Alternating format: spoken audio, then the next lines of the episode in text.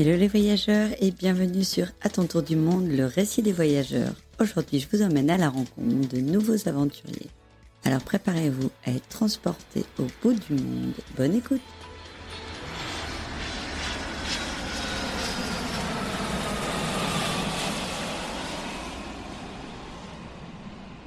Qu'est-ce que tu as retenu du coup euh, tout ça de ces expériences qui étaient très différentes, qu'on en revient euh, changé ah oui, ouais, je pense qu'on en revient complètement changé. D'ailleurs, j'ai toujours du mal à, me, remettre euh, sur, les, rails, moi. je pense qu'on on, retient des choses différentes, hein, chacun. Euh, Daphné, euh, pour les enfants, c'est. Enfin, moi, je trouve ça hallucinant la façon dont ils s'adaptent partout. Alors, j'imagine que c'est le cas pour beaucoup d'enfants. En tout cas, pour Daphné, c'était le cas, où elle s'est adaptée très, très vite. Elle a socialisé très, très vite avec les enfants. Peu importe la langue, peu importe la culture, peu importe l'endroit, euh, le confort, etc. Elle s'attache très vite et elle a été euh, acceptée par les autres enfants de, manière incroyable.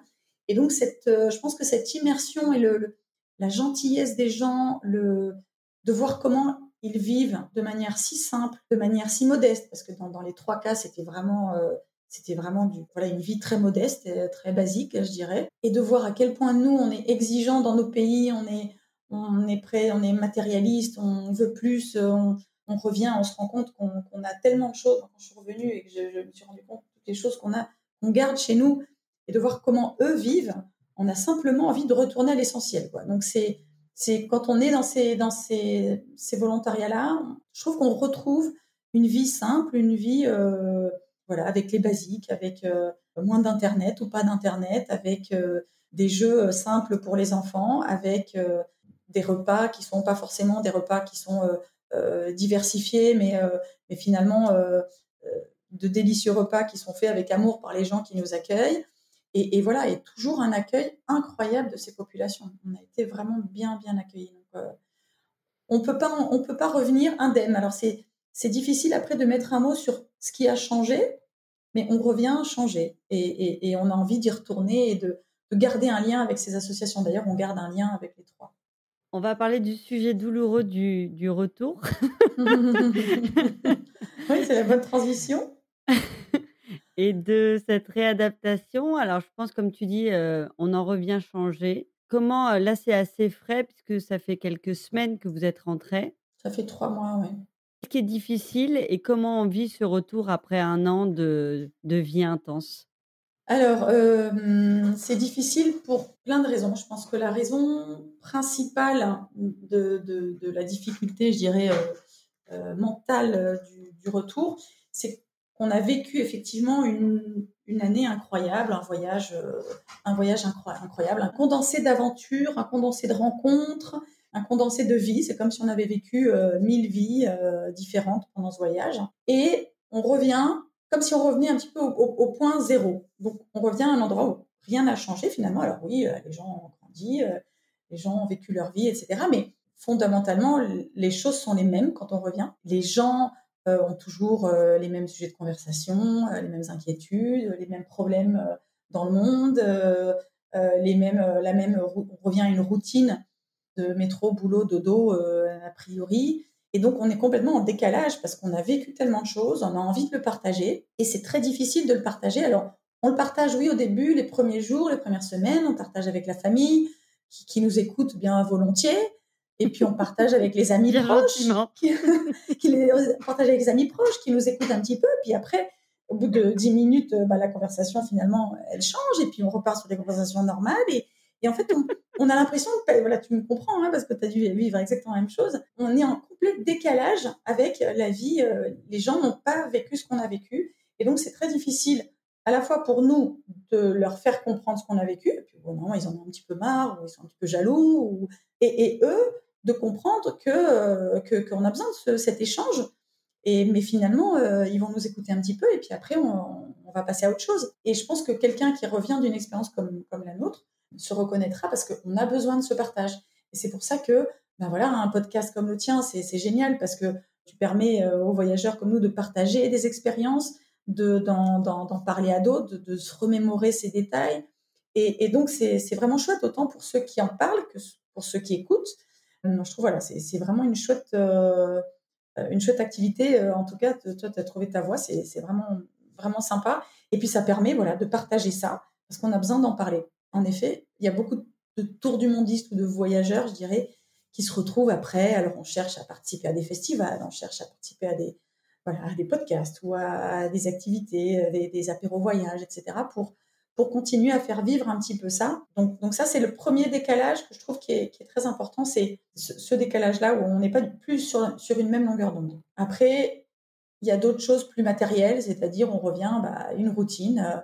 Euh, nous, euh, il a fallu qu'on retourne travailler, on doit renflouer les caisses, donc euh, on, retourne au travail. Vincent, il est retourné au travail très vite, une semaine après. Moi, je suis retournée trois semaines après, mais trois semaines, finalement, c'était presque c'est hyper rapide parce que j'ai eu beaucoup de mal à me, réintégrer au travail. Alors heureusement, je travaille dans, le domaine du voyage, donc ça, ça, me permet de continuer à voyager un petit peu, mais mais c'est quand même euh, voilà, c'est quand même se lever le matin, aller euh, avoir des horaires, emmener les enfants à l'école, aller au travail, rester jusqu'à 18h et revenir et faire à manger. Et, en fait, toute cette liberté qu'on avait pendant un an, bam, d'un seul coup, elle, revient à, enfin, on est à nouveau à zéro, on est à nouveau avec des horaires, avec un rythme à tenir, et alors qu'on était dans une complète, euh, complète liberté, quoi. Ça, c'est très dur. Il y en a certains qui se réadaptent plus que d'autres, mais je trouve que ça, c'est, ça, c'est, c'est la partie euh, matérielle qui est la plus, la plus difficile. Comment tu vois les choses? Est-ce que tu penses que du coup, tu vas prendre ton mal en patience et tu vas devoir, faire en sorte que de re-rentrer entre guillemets «dans le mood» et accepter la situation? Ou est-ce que tu penses mettre en place des choses pour changer de vie? Alors, changer de vie complètement, c'est-à-dire, tout larguer, repartir, hein, ça ne sera pas possible, là, tout de suite, dans l'immédiat. plus pour des raisons matérielles, mon mari, ma fille, enfin voilà, si j'étais toute seule, je repartirais probablement, mais euh, mais c'est pas le cas.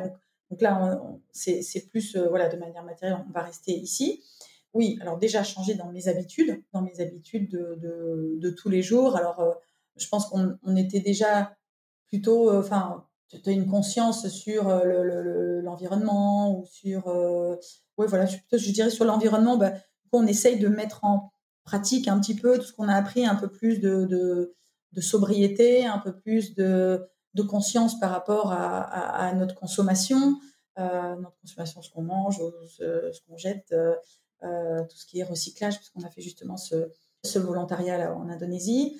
Mais à côté de ça, j'aimerais voilà, trouver comme toi un peu une, une autre voie qui me permette de, de, faire autre chose, de valoriser peut-être cette expérience que qu'on a eue et de mettre en place euh, quelque chose autour autour du voyage, autour euh, de, euh, de l'organisation d'un voyage. Donc ça, j'aime. Voilà, je n'ai pas encore décidé. En tout cas, je j'ai l'envie, mais j'ai pas encore forcément l'idée. Mais je sais que j'ai envie de mettre en place quelque chose qui me permette de continuer à, à, voyager ou faire vivre en tout cas ce, ce, voyage autour de moi. Ou à vibrer. Ou à vibrer, voilà. Et eh ben en tout cas, euh, merci de partager ça. Est-ce que le, ta fille ou ton mari ont la même difficulté?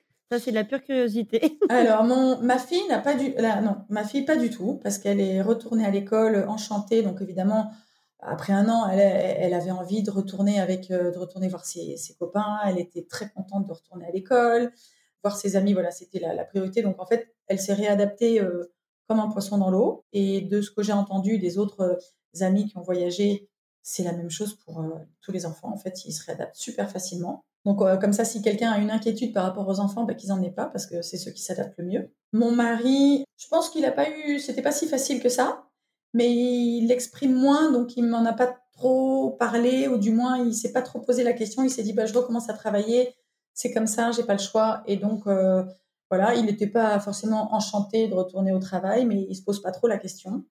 Moi, c'était plus difficile. donc, euh, donc, pour eux, c'était, j'irais peut-être plus facile quand même. Hein.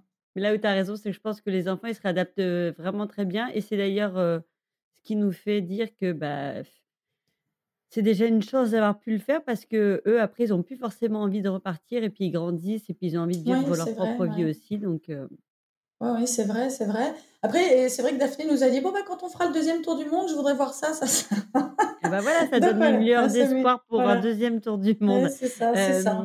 Et ça arrive, hein, figure-toi que là, j'ai bien de, interviewé une, une famille qui est, qui est en train de vivre son deuxième tour du monde. Donc, Ah, euh.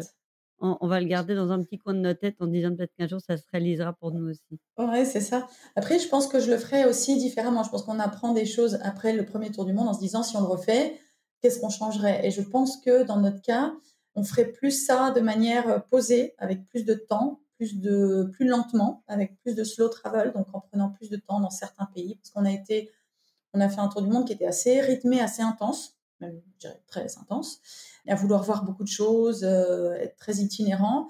Et euh, peut-être qu'on voilà, on, prendrait plus euh, le temps de se poser à des endroits pendant plus longtemps, plus de que ce soit sous forme de volontariat ou de simplement se poser quelque part et juste rester et profiter de la vie locale. On l'a fait, mais peut-être pas suffisamment, je trouve. Donc, donc c'est ce qu'on changerait pour le, pour le deuxième tour du monde. Top. Et ben, merci d'avoir partagé tout ça. En tout cas, c'était hyper intéressant. Euh, ça donne forcément encore une fois très envie de repartir. merci en sûr. tout cas et hâte d'entendre le retour des auditeurs sur, sur cette, cet échange. Eh ben, merci à toi et à tous ceux qui écoutent. Et voilà, cet épisode est terminé. J'espère qu'il vous a plu. Si c'est le cas, n'hésitez pas à le partager avec votre entourage. Abonnez-vous pour ne manquer aucun épisode et prenez quelques instants pour laisser un avis ou une note sur votre plateforme préférée. Vos retours sont précieux et m'aideront énormément. Merci d'avance et à bientôt pour de nouvelles aventures.